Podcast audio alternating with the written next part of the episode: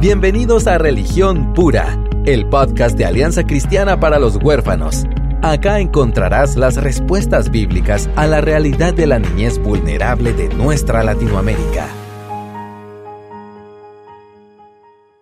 Hola, ¿cómo están? Mi nombre es Aisha de López. Estamos felices de poder traer otra edición de Religión Pura y agradecemos tanto a sus sugerencias. Nos sirven muchísimo. Tenemos a veces un mar de ideas y cuesta definir qué vale la pena o no abarca. Así que gracias por sus sugerencias y por eh, mantenerse no solo oyendo, sino compartiendo el podcast. Esta es la manera en que ACH se da a conocer, da a conocer su contenido. Entonces apreciamos cada vez que nos comentan y que lo comparten. Eh, David, ¿cómo estás? Bastante bien, sí, agradecido también porque eh, siempre queremos atender una necesidad, ¿verdad? Nosotros eh, con Aisha pues podríamos hablar de otras cosas que solo nos interesan a nosotros, ¿verdad? Pero eh, sí queremos servirles en lo que podamos, ¿verdad? Entonces sí, gracias por estar comunicándose con nosotros. Realmente leemos cada mensaje, estamos muy pendientes y pues agradecidos por la comunicación. Sí, gracias por su feedback, dirían en inglés de especialmente un par de episodios en el pasado que han, que han causado mucha reacción y nos indican que hay mucha necesidad en esas áreas en cuestión de relación con los papás, eh, hijos, adultos y papás. El, episodio de Mamás Tóxicas con Cole Brown, el episodio de Invitación a Juzgar, que tocamos el tema de, de hijos, adultos y papás con Janine Martínez. Entonces, los, de verdad les queremos agradecer a Janine y a Cole por su enriquecedora participación y en realidad por todos los que han accedido a ser parte, ¿verdad? Josué Barrios y Ari en Venezuela, de Venezuela, aunque ahora están en Argentina, pero de verdad gracias a todos los que han formado parte de los programas recientes y cuéntenos si ustedes conocen a alguien que, que aportaría algo a religión pura, nos encanta platicar con nuevos amigos, así que ya saben que nos pueden escribir. Y hoy vamos a tomar la sugerencia excelente de alguien que nos mandó y que sabemos que es un tema tan eh, recurrente que cómo no lo habíamos hablado antes, David, acerca de las familias mezcladas que se les dicen, de los tuyos, los míos y los nuestros, cuando hay familias que se eh, integran y que tienen hijos de matrimonios previos, ¿verdad? O incluso eh, hijos afuera del matrimonio. Eh, son temas que necesitamos hablar. No son los escenarios más ideales, pero son los reales, entonces necesitamos abarcarlos. Y aquí entra muchísimo eh, eh, tu rol, David, como consejero familiar, como psicólogo familiar, así que te vamos a sacar el jugo. Yo le digo a David que necesita abrir su canal de YouTube acerca de crianza y quienes estén de acuerdo nos pueden mandar un correito o un más bien un inbox porque creo que es una buenísima idea, así que David animate. vamos a vamos a ver. Sí, no, sí, claro, o sea, siempre uno batalla, ¿verdad? Porque obviamente queremos servirles y claro, si hay temas que podemos tal vez abordar en un video, tal vez sí sería bueno también tener esas sugerencias para ir, eh, pues, haciendo ideas también. Em, pero sí, este para mí es un tema sumamente importante porque afecta a muchas personas. Em, y muchas veces estas familias, que obviamente hubo un divorcio o, em, o por, ejemplo el papá o la mamá anterior eh, falleció, pero hay, hijos, ¿verdad? Hay hijos de ese primer matrimonio y ya eh, el adulto, la mamá o el papá entra en una nueva relación, ¿verdad? Entonces, em, de entrada queremos decir que hay mil factores en esto. Exacto. No hay una receta, no hay una fórmula porque puede ser tan diferente, o sea, se puede ver tan diferente las edades de los niños, la historia del divorcio, el fallecimiento, la relación actual con la otra pareja, si es que em, muchísimas cosas. Entonces nosotros no estamos aquí para dar como respuestas generalizadas, iluminar algunos aspectos clave que creo que son, sí, universales, o sea, sí podemos eh, detectar ciertas áreas que, pueden ser útiles eh, en esto, ¿verdad? Sí, yo creo que vale la pena identificar quizás en dos grandes categorías generales como puntos que tienen en común con lo que nosotros miramos en, en, escenarios de adopción y acogimiento, por ejemplo. Creo que tienen puntos en común con esto. Hay familia de origen, hay trauma porque por muy civilizado que fuera el asunto del divorcio o lo que vos querrás, o si hubo muerte, no hay escape, hay trauma. Entonces, eso tienen en común, ¿verdad? Estas familias. Y lo, y lo que no tienen en común es que quizás vas a tener que lidiar toda la vida con, con otro set de abuelitos y de primos, eh, que, que, aunque no haya una buena relación o digamos que el cónyuge, cónyuge anterior haya fallecido, existe esa familia, ese, esos abuelos, esos primos con los cuales el niño tiene derecho a tener relación, si es que quieren esa relación. Entonces, tal vez poner como puntos en común y puntos que pueden variar, que cambian toda la ecuación al final de cuentas. Y yo no sé vos, David, en tu experiencia, digamos, como terapeuta, ¿cuál es como la aflicción más eh, urgente que ves en estas familias, en los papás, verdad? O, la queja o la preocupación más grande. Sí, la verdad que, o sea, pensando en casos concretos, ¿verdad? Yo creo que eh, un factor importante es que es, es, es algo estresante para el niño, ¿verdad? Y aunque sea adolescente, va a ser algo estresante, un cambio. Y aunque estén de acuerdo, es algo que les va a causar estrés, porque em, es una relación, o sea, según, según una, un estilo de crianza, una, una estructura, em, no quiero decir normal, pero ideal quizá. O sea, el niño y la niña crecen con sus papás. Em, toda la vida, ¿verdad? O sea, toda su, toda su niñez, toda su adolescencia.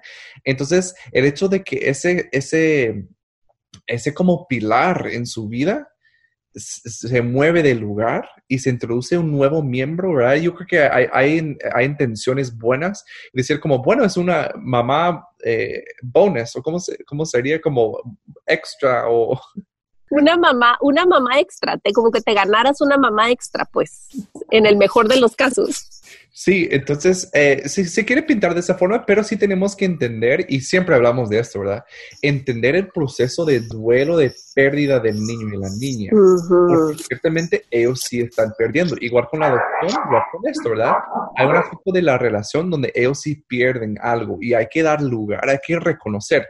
¿Queremos vivir siempre en ese lugar de pérdida? No pero no podemos procesar, superarlo hasta que no lo reconozcamos, identificamos. Entonces, eh, yo creo que, por ejemplo, papás o yo, yo creo que también nos estaría escuchando muchos como amigos o tíos o tías o abuelos, ¿verdad? Que, están cerca de una relación así, una dinámica familiar, con una familia mezclada.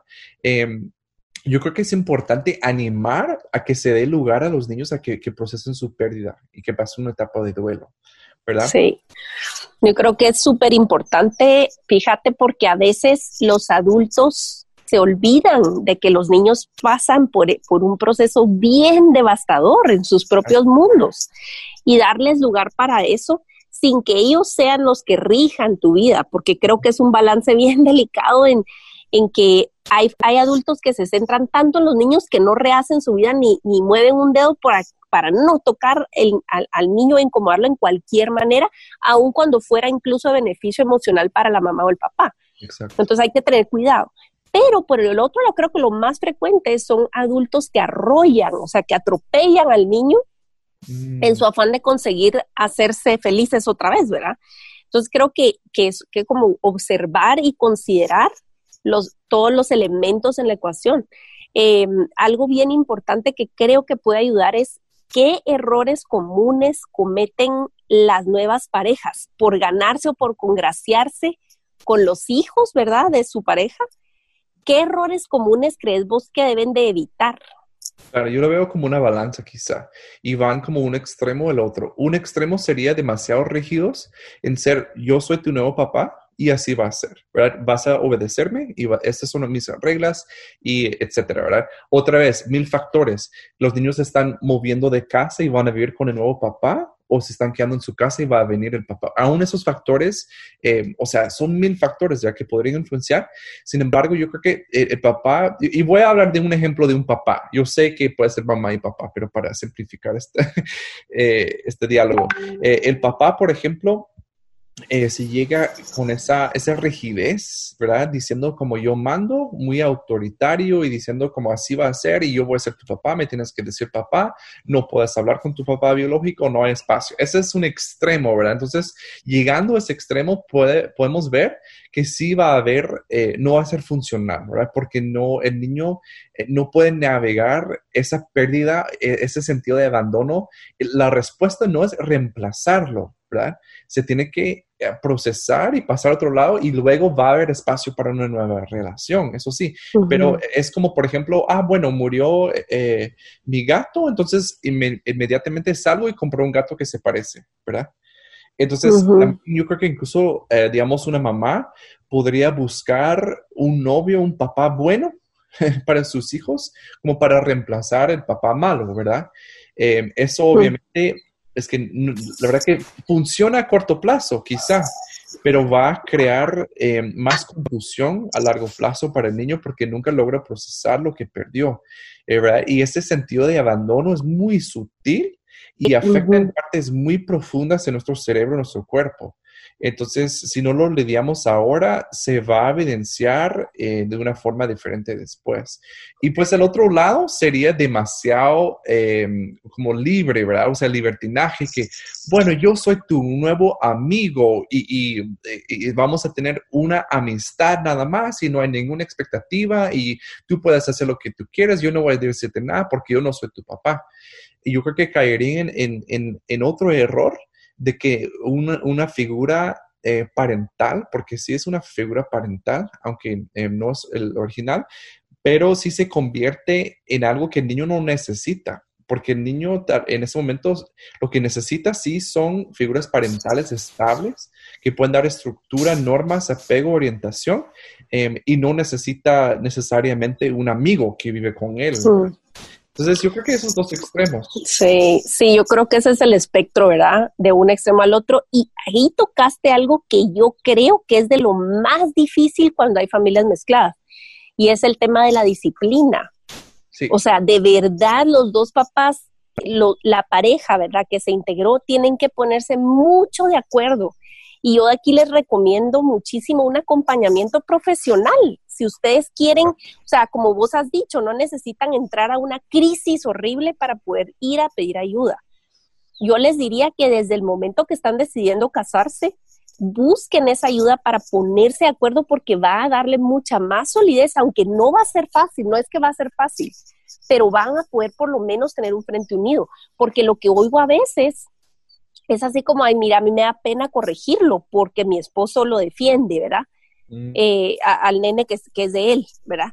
O mira, eh, a mí me da pena decir tal cosa porque entonces la mamá eh, llama y contradice lo que yo digo. Ay, entonces, ¿cómo navegas eso, David?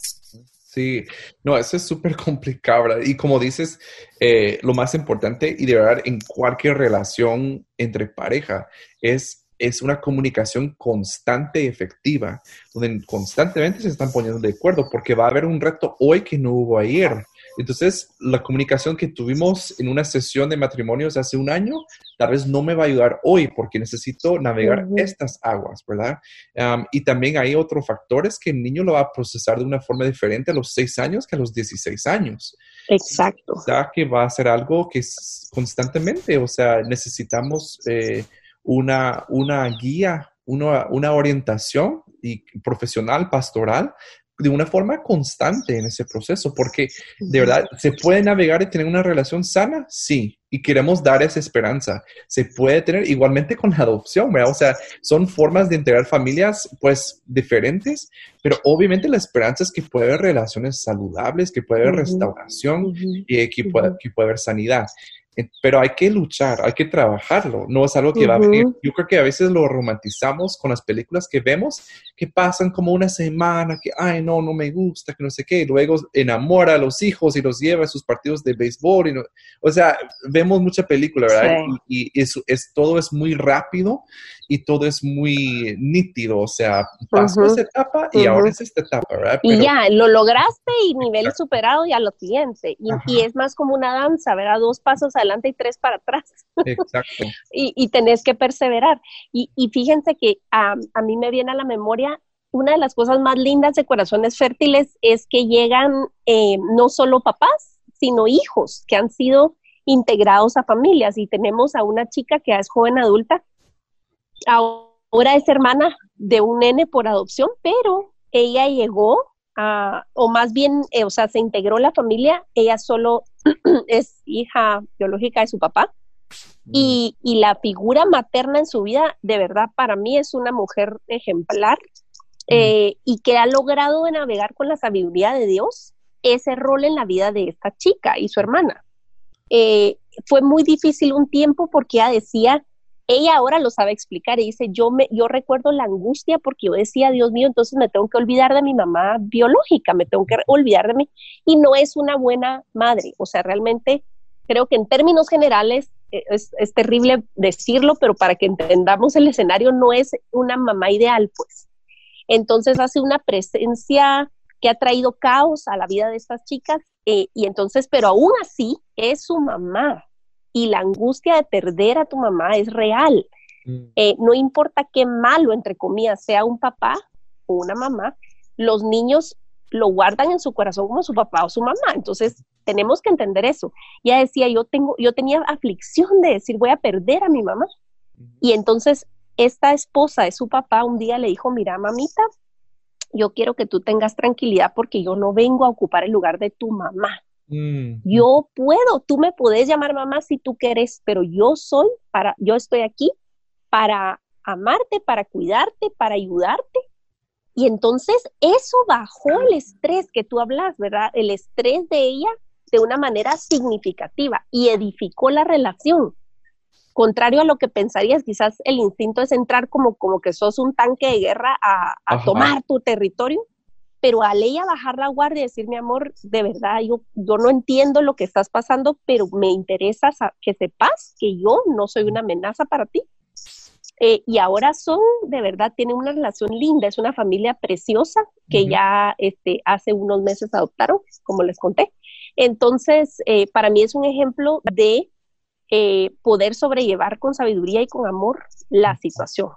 Exacto, sí, no, y tocaste varios puntos muy buenos, em, que también eh, debemos llegar con una, postura que desarma, ¿verdad? Nosotros mm. no podemos llegar eh, a la situación con expectativas muy altas Em, de verdad, o, cómo va a ser, ¿verdad? Em, igualmente, como hablamos en la adopción, evaluar las expectativas. Si la expectativa es, sí. vamos a pasar seis meses y ya me va a decir mamá o ya me va a decir papá. Esa es tu expectativa y sí es importante identificarla y rendirla antes de entrar en la relación, ¿verdad? Porque eso va a ser una carga demasiado, em, demasiado compleja para que el niño lo pueda eh, soportar. Entonces, evaluar tus propias expectativas. Ahora bien, en algunos de los casos, se podría dar una adopción, ¿verdad? Incluso esa figura eh, existe, o sea, eh, eh, es una vía incluso más rápida en cuanto a la adopción, que digamos, si yo soy padrastro, yo sí podría llegar a adoptar a los niños, pero sí es un poco distinto porque eh, a diferencia de las demás adopciones que normalmente hablamos, sí tiene que haber cierta, o sea, el niño tiene que estar de acuerdo, porque otra vez está como oficializando su pérdida. y si no lo ha logrado procesar o no está de acuerdo con eso, o sea, el niño sí se puede oponer, oponer ¿verdad? Entonces es, es un poco diferente. Pero algo también, o sea, en cuanto al desarrollo humano, nosotros como humanos somos capaces de formar apegos seguros con varias personas varios adultos. Entonces, no debemos ver que yo, yo tengo que ocupar el lugar o el rol de su mamá. No, yo sí puedo ocupar otro rol em, que va a ser diferente, pero el niño es capaz de hacerlo, o sea, lo puede, lo puede manejar siempre y cuando, como tú dijiste, se hable de las cosas claras, muy abiertas, claras. No estamos ocultando, no hay temas tabú que no hablamos de eso. No, se habla. Incluso se pregunta al niño, ¿verdad? En un contexto seguro, pero mira, ¿sientes bien con, cómo está la relación ahora? ¿O quisieras un poco más interacción con tu mamá biológica, etcétera, ¿verdad? Eso siempre hay una, comunicación abierta, transparente, ¿verdad? No estamos ocultando. Sí, y la verdad es que nos interesa llegar a quienes nos están oyendo ahorita es una tentación pensar, ay, ojalá lo estuviera oyendo la bruja de la, de la ex esposa de mi esposo, ¿verdad? O el, o el, ¿verdad? El tal por cual del, del, del ex marido de mi mujer. este, queremos apelar a los oídos que nos están escuchando ahorita. Nuestro rol es lograr ese ambiente seguro en el cual los niños puedan florecer. Y esto, déjenme decirles, si ustedes son creyentes, tendría que, tendría que incluir que ustedes induzcan a los niños a honrar a ese papá o esa mamá. Ese es el escenario ideal.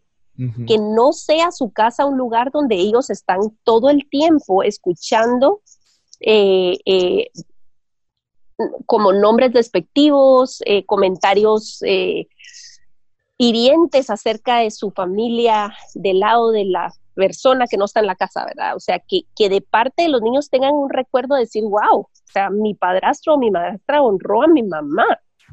O sea, que tú, en el mejor de los casos, ¿verdad? Pudieras decirle, mira, ya llamaste a tu mami para el Día de la Madre, o vamos a escogerle un regalo a tu mami. O sea, ese sería un escenario, ¿verdad?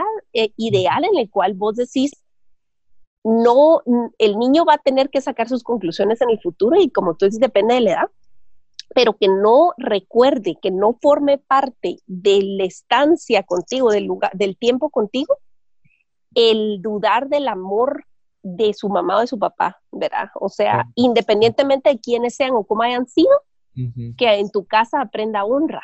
Exacto, sí. qué, excelente ese punto porque em, yo creo que daría tentación más si no fue un divorcio, por ejemplo, no que hay como un divorcio bueno quizá, pero... Civilizado. Sí, si no, si no, fue, ajá, si no fue algo que terminó bien, o tal vez mm. incluso ni siquiera se están, no están hablando de una forma buena. Miren, hay que procurar siempre mantener, digamos, problemas de pareja entre pareja y no involucrar a los niños. Y eso es, eso es en general. Incluso eh, varias veces que nosotros con mi esposa estamos hablando de un tema y tal vez no estamos como peleando, ¿verdad? Y nosotros dos somos muy tranquilos, pero si estamos ya entrando en un tema que se podría percibir de una forma diferente eh, de, mis hijas, decidimos, mejor vamos al cuarto y hablamos después, ¿verdad? Porque si queremos como honrar que ellas, ellas vean y no entiendan otra cosa em, que nosotros siempre estamos honrando. Entonces, eh, si no lo hago, y, y, por ejemplo, si yo utilizo a mis hijas incluso para hablar mal de mi esposa, mm. Em, se, eh, y eso lo hablamos un poco con Cole, ¿verdad? Cuando estuvo, pero se, puede entrar como una triangulación que ya no es saludable para nada y pone algo encima del niño que no, no tiene la capacidad ni la madurez de cargar, ¿verdad? Entonces, eso va a crear problemas para el niño cuando crece. Yo, fíjate que hasta se me olvida parte de mi, de mi propia historia y ahorita lo estoy recordando, entonces quiero compartirlo. Eh, mi papá tiene una hija, mi hermana mayor, mayor, eh, es solo hija de mi papá. Nunca vivió con nosotros. Pero te puedo decir que mi mamá me dio el ejemplo de cómo lidiar y de cómo tratar a mi hermana. Eh, la primera vez que yo me subí a un avión, me subí con mis tres hermanas. Iba mi hermana más grande. Te puedo decir, no me recuerdo del rostro de su mamá, nunca la vi. O sea, íbamos por ella al carro, entraba al carro, las vacaciones siempre eran con mi hermana, eh, y te digo, ese viaje fue con mi hermana, y no recuerdo ni una vez que mi mamá la tratara diferente a nosotros. Jamás, yo nunca sentí extraño, nunca sentí incómodo. Mi mamá de verdad, y a la fecha, ella va y tiene atenciones con mi mamá, o sea, le lleva sus frutas, sus verduras, y, entonces para mí fue ejemplar en ese sentido mi mamá. Tan es así que se me olvida, David. Se me olvida mencionar y es así como, ay, es una parte de mi historia. Jamás sentí así. Sí, pues. Y, y mi papá procuró ser intencional en cada sábado, ir por ella, pero nunca, como te digo, nunca vivió con nosotros. Su mamá fue una buena mamá, muy buena mamá. Entonces tuve esa bendición de ver eso. Eh, pero les quiero decir, pues, que, que nunca hubo drama alrededor del tema de mi hermana. Claro, y de verdad. Eso es, increíble. Sí, no, y el trauma, el, el, drama, el drama, esa sería una nueva palabra, drama y trauma. Drauma, drauma. Es que David es Shakespeare, es un Shakespeare en Spanglish. Qué trauma esto. No, pero eh, el drama es como el moho o las cucarachas. Hmm. No pueden sobrevivir ni reproducir en la luz.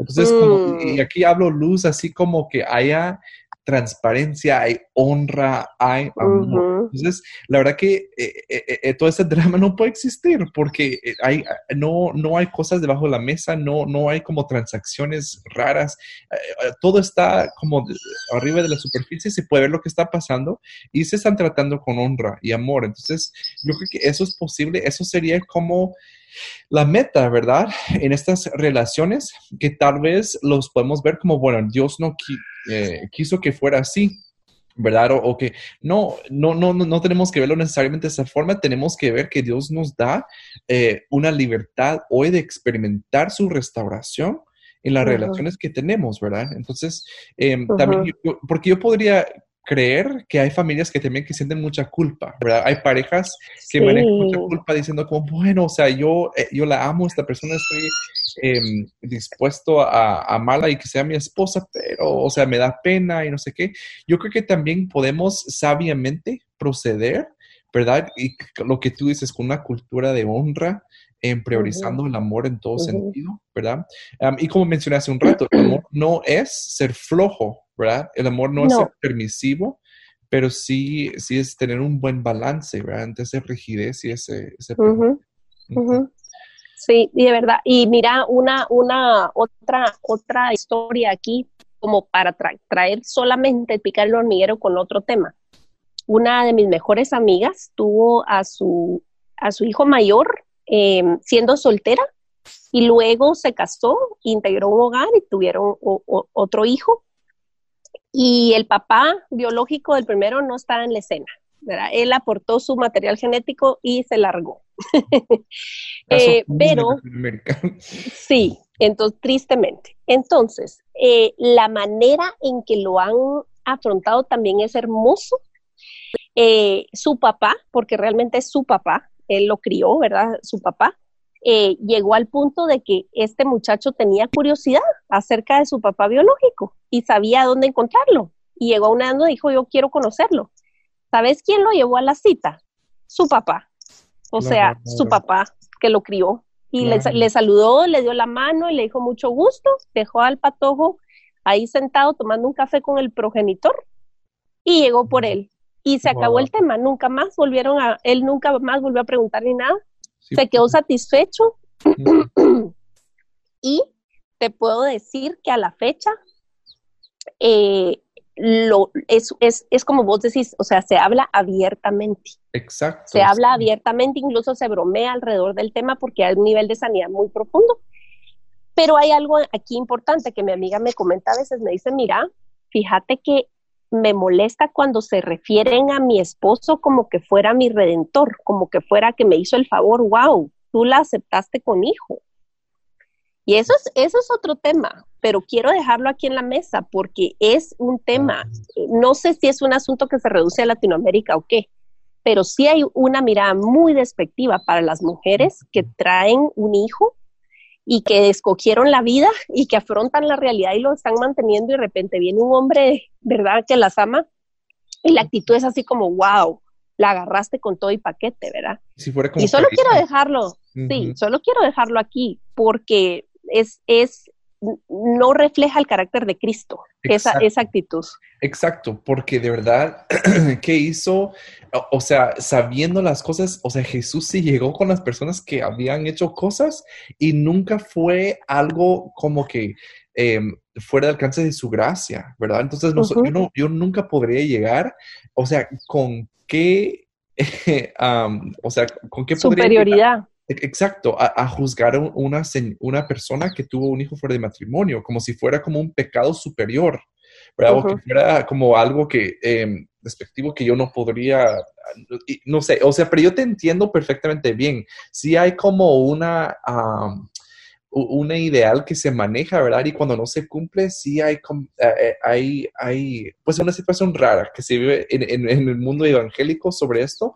Yo creo que tenemos que ir superándolo. No estamos nosotros diciendo que, eh, que, que, vayan y que tengan hijos por todas partes, obviamente no, ¿verdad? Pero sí hay algo importante lo que dice Aisha. Esa mamá muy bien pudo haber decidido abortar ese bebé y nadie jamás hubiera sabido, no hubiera sido juzgado quizá ¿verdad? Pero ella decidió ser valiente en ese momento y sabiendo la discriminación que iba a tener que vivir, tuvo a su bebé, ¿verdad? Eso es muy... Sí, de verdad. Entonces no quería dejar pasar la oportunidad con el tema este de familias mezcladas, porque mm, eh, creo que es algo muy común en nuestra cultura. y, no sé cómo estamos de tiempo, David, porque se me, se me está viniendo otra historia de otra familia. Este, eh, el esposo le fue infiel a ella eh, y tuvo un hijo por el matrimonio simultáneamente de que mi amiga tuvo a su hijo, o sea, tienen dos niños básicamente la misma edad, pero uno es afuera del matrimonio. Mm. Bueno, se enteró, fue un caos, si te puedes imaginar, eso sí fue trauma. fue trauma. ya te gustó, ¿no? Lo vamos a inscribir en la, sí, en el diccionario, vamos a ponerla en, en nuestro diccionario. Este, y, y, todo el dolor y toda la decepción y todo lo que se destapó. Pero quiero decirte cómo Dios se ha glorificado en esa historia.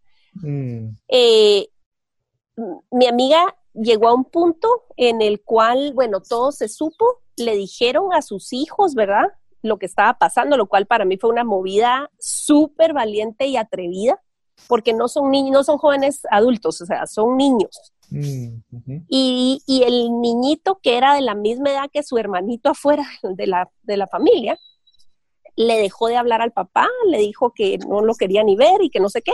Pasó por ese luto, pasó por ese, esa, ese sentimiento tan horrible y profundo de traición de parte de su papá. El papá destrozado, tirado en la cama. Y un día llega mi amiga y le dice, mira, te vas a levantar y vamos a afrontar esto, porque la Biblia nos instruye que esto se va a sanar con la verdad, porque si hasta ahorita ha habido mentira y abandono y todo lo demás, lo vamos a sanar como Dios dice. Dios dice con verdad, tomando responsabilidad. Así que, ¿sabes qué? Vamos a ir por el niño y vamos a, tener relación con lo que cueste y vamos a poner límites. Establecieron un plan, David, donde, donde entonces no tiene contacto él con la mamá del niño mm. porque ahí hubo, hubo desorden, hubo, ¿verdad?, eh, relación ilícita y todo. Entonces tienen ese límite y esta familia pues tiene alguien que les ayuda y va por el niño, no va ni él ni ella, va por el niño, le pagan el colegio, están pendientes, llaman, cumpleaños, etcétera, etcétera, etcétera, y el niño oí esto, uno de los hermanitos grandes le dijo, ¿saben qué? Quiero que cuando venga a la casa se duerma conmigo. Entonces, mami, compremos de una cama y quiero que él tenga un lugar en mi cuarto. A mí se me pone la piel eriza ahorita diciéndotelo. Y ahí ves al nene y están creciendo con este enredo que no es fácil de llevar definitivamente, es doloroso, pero en la verdad, con amor. Y quiero decirle a, las personas, sobre todo mujeres que saben que su esposo tiene un hijo para el matrimonio, el niño no tiene la culpa. Los niños no tienen la culpa. Y la obligación moral de su esposo es darle no solo manutención, sino presencia a esa criatura. Y yo sé que es complicado y yo sé que hay mujeres tremendas que se quieren entrometer todavía y no estoy diciendo, como dice David, una receta de cocina simplificando el asunto ni romantizando que esto puede ser lo que funcione, pero estoy diciendo que lo que mi amiga llegó a entender es verdad. Se mm. afronta con la verdad, se afronta con responsabilidad mm, y así Dios va a sanar. De otra manera no hay sanidad. Exacto, sí. No, gracias por compartir eso, Aisha, porque mira, eh, y como cuando decimos que hay mil maneras que esto se podría ver en la vida real, de verdad hay mil cosas, pero yo creo que un, par de puntos excelentes ahí que podríamos ver es que también la mamá eh, fue valiente en obedecer, ¿verdad? O sea, ella muy bien se pudo haber eh, no levantado de la cama, ¿verdad? Y su hijo ahí se cae en una depresión y, ya estuvo. Pero ella se levantó y dijo, no, vamos y juntos, juntos vamos a hacer esto, ¿verdad? Porque sí, como tú dices, o sea, la Biblia siempre nos llama a amar, o sea, la palabra de Dios siempre nos inspira a amar a las personas y no ponerles etiquetas y decir, bueno, eh, menos ellos, ¿verdad? Porque por esta situación, no. O sea, siempre tenemos que amar, es nuestro mandato y cuando se trata de, la familia de esta forma, o sea, el mandato no cambia, ¿verdad? Entonces tenemos que ver eh, que sí, que estamos viviendo, como tú dices, con, la verdad eh, y en amor, ¿verdad? y te digo, ay, eh, perdón, te digo, eh, o sea, sí tuvo su época de berrinche, o sea, sí tuvo su época donde ella despotricó grueso y dijo, no, no, lo, no quiero ni saber de ti, ni de la historia, ni del niño, ni de nada. Exacto. ella quería hacer de vista gorda y hacerse la loca, como decimos en Guatemala, pero Dios la trajo a convicción, le dio convicción y lo que vos estás diciendo es la palabra clave, obediencia. O sea, el mandato es amar y a o sea, hay cosas que son grises y hay cosas que son blanco y negro. Eh, y, algo importante de resaltar en ese caso es que sí había arrepentimiento genuino de parte del esposo, mm. había ruptura en esa relación ilícita y eso es importante porque no puedes mezclar una con la otra, ¿verdad? Y por amar al niño vas a, soportar ahí todavía desorden, pues no. Eh, pero el punto es eh, ese amor y ese perdón y ese y esa atención para para su hijo fue y está haciendo algo que le cambia la vida. Sí, cierto. Y mira, tal vez como para ya ir cerrando, un, tema que yo, no quisiera que se dejara de tocar eh, es de la rivalidad. Entonces, en dos aspectos, mm. la comparación, ¿verdad? Porque eh, pensando en, como en un escenario donde hay hijos conviviendo juntos como hermanastros, ¿verdad? Si, siempre podemos regresar a ponernos en los zapatos de ellos, cómo se sienten, cómo lo perciben su ambiente, cómo se están relacionando entre sí con nosotros, em, qué contextos eh, o qué contexto estamos nosotros creando en la casa, qué ambiente, eh, porque ciertamente va a haber cierta rivalidad entre ellos, como de competencia con el amor de los papás, eh, eh, la, papá, el papá, perdón, y la mamá, incluyendo los papás que no están presentes. Y aunque no esté con vida la persona, tiene cierta presencia psicológica en esa casa también y hay que estar consciente de eso. Hay que estar consciente que ese es un factor em, y, nosotros si no estamos o si estamos dando la espalda a esa rivalidad que existe o diciendo como, bueno, ya les va a pasar, son niños. Eh, la verdad que no, no, no vamos a encontrar la sanidad que necesitan nuestros hijos y nuestra familia. Otro factor que, no quisiera que dejáramos de mencionar es sobre la rivalidad que se puede vivir en estas relaciones en dos niveles. Uno con los hijos, si podemos pensar que es una situación en donde hay hermanos y hermanastros, ¿verdad? Eh, si podemos ponernos en sus zapatos y pensar en cómo se sienten en ese contexto, eh, y, la relación que tienen con los demás hermanos, ¿verdad? Por ejemplo, si mi hermanastro está buscando la atención de mi papá, ¿verdad? Em, pero yo también estoy buscando la atención de su mamá y va a haber una rivalidad diferente, ¿verdad? Que, tenemos que dar voz porque donde nosotros em, pues obviamos esta situación o creemos que es algo normal y dejamos que pase o decimos, bueno, solo es una etapa y ya lo van a salir, em, ciertamente no estamos ayudando a la situación y tenemos que dar eh, un, un, contexto, tenemos que hablar sobre esto abiertamente y hablarlo con los niños también, ¿verdad? Para que lo pueden para que lo puedan pensar. Y otro nivel de rivalidad puede haber también porque en este escenario puede haber hasta cuatro papás, ¿verdad? Presentes en la vida del niño. Mm. Y aunque no tengan vida, eh, la, la, presencia psicológica es algo real también. En tu casa va a haber cuatro papás aunque no tengan vida o no tengan relación. Y hay, que, hay que dar espacio, hay que reconocer esto y ver la forma en que se puede dar espacio a cada uno de esas voces, ¿verdad? Em, que están presentes en la, en la cabeza de tus hijos. Entonces, aunque la persona ya no esté presente y tú ya olvidaste de, de tu esposo, de tu esposa, en la vida, en la mente de tus hijos puede ser algo que ellos están pensando en eso todo el tiempo. Entonces, no lo podemos ignorar, pero realmente como cristianos, miren, nosotros en primer lugar tenemos que dar el ejemplo. Em, si se pueden imaginar cómo nos ve Dios como hermanos adoptados por Cristo y que hay rivalidad y, comparación entre nosotros, yo creo que eh, eh, el corazón de padre que tiene nuestro Dios se rompe al ver a sus hijos actuando de esa forma, ¿verdad? Entonces, incluso el apóstol Pablo le dice, no debe haber rivalidades entre ustedes, ¿verdad? Em, nosotros sí tenemos que Em, ver la forma en que vayamos identificando esas rivalidades, eh, entender también que muchas veces cuando hay una rivalidad, el, eh, el, culpable sí llega hasta ser nuestra identidad, que no estamos muy definidos con quiénes somos y eso pues viene y nos, se manifiesta en, en acciones, expresiones de rivalidad. Entonces, seamos conscientes, conscientes de esa situación, demos el ejemplo a nuestros hijos, ¿verdad? En las relaciones que nosotros tenemos, eso regresa al punto que nunca estemos hablando de una forma que deshonra a la persona que no está con nosotros, ¿verdad? Eh, pero sí es un tema importante y no solo en familias mezcladas, en toda familia, ¿verdad? Eh, pensando en familias adoptivas, pero es algo importante recordar.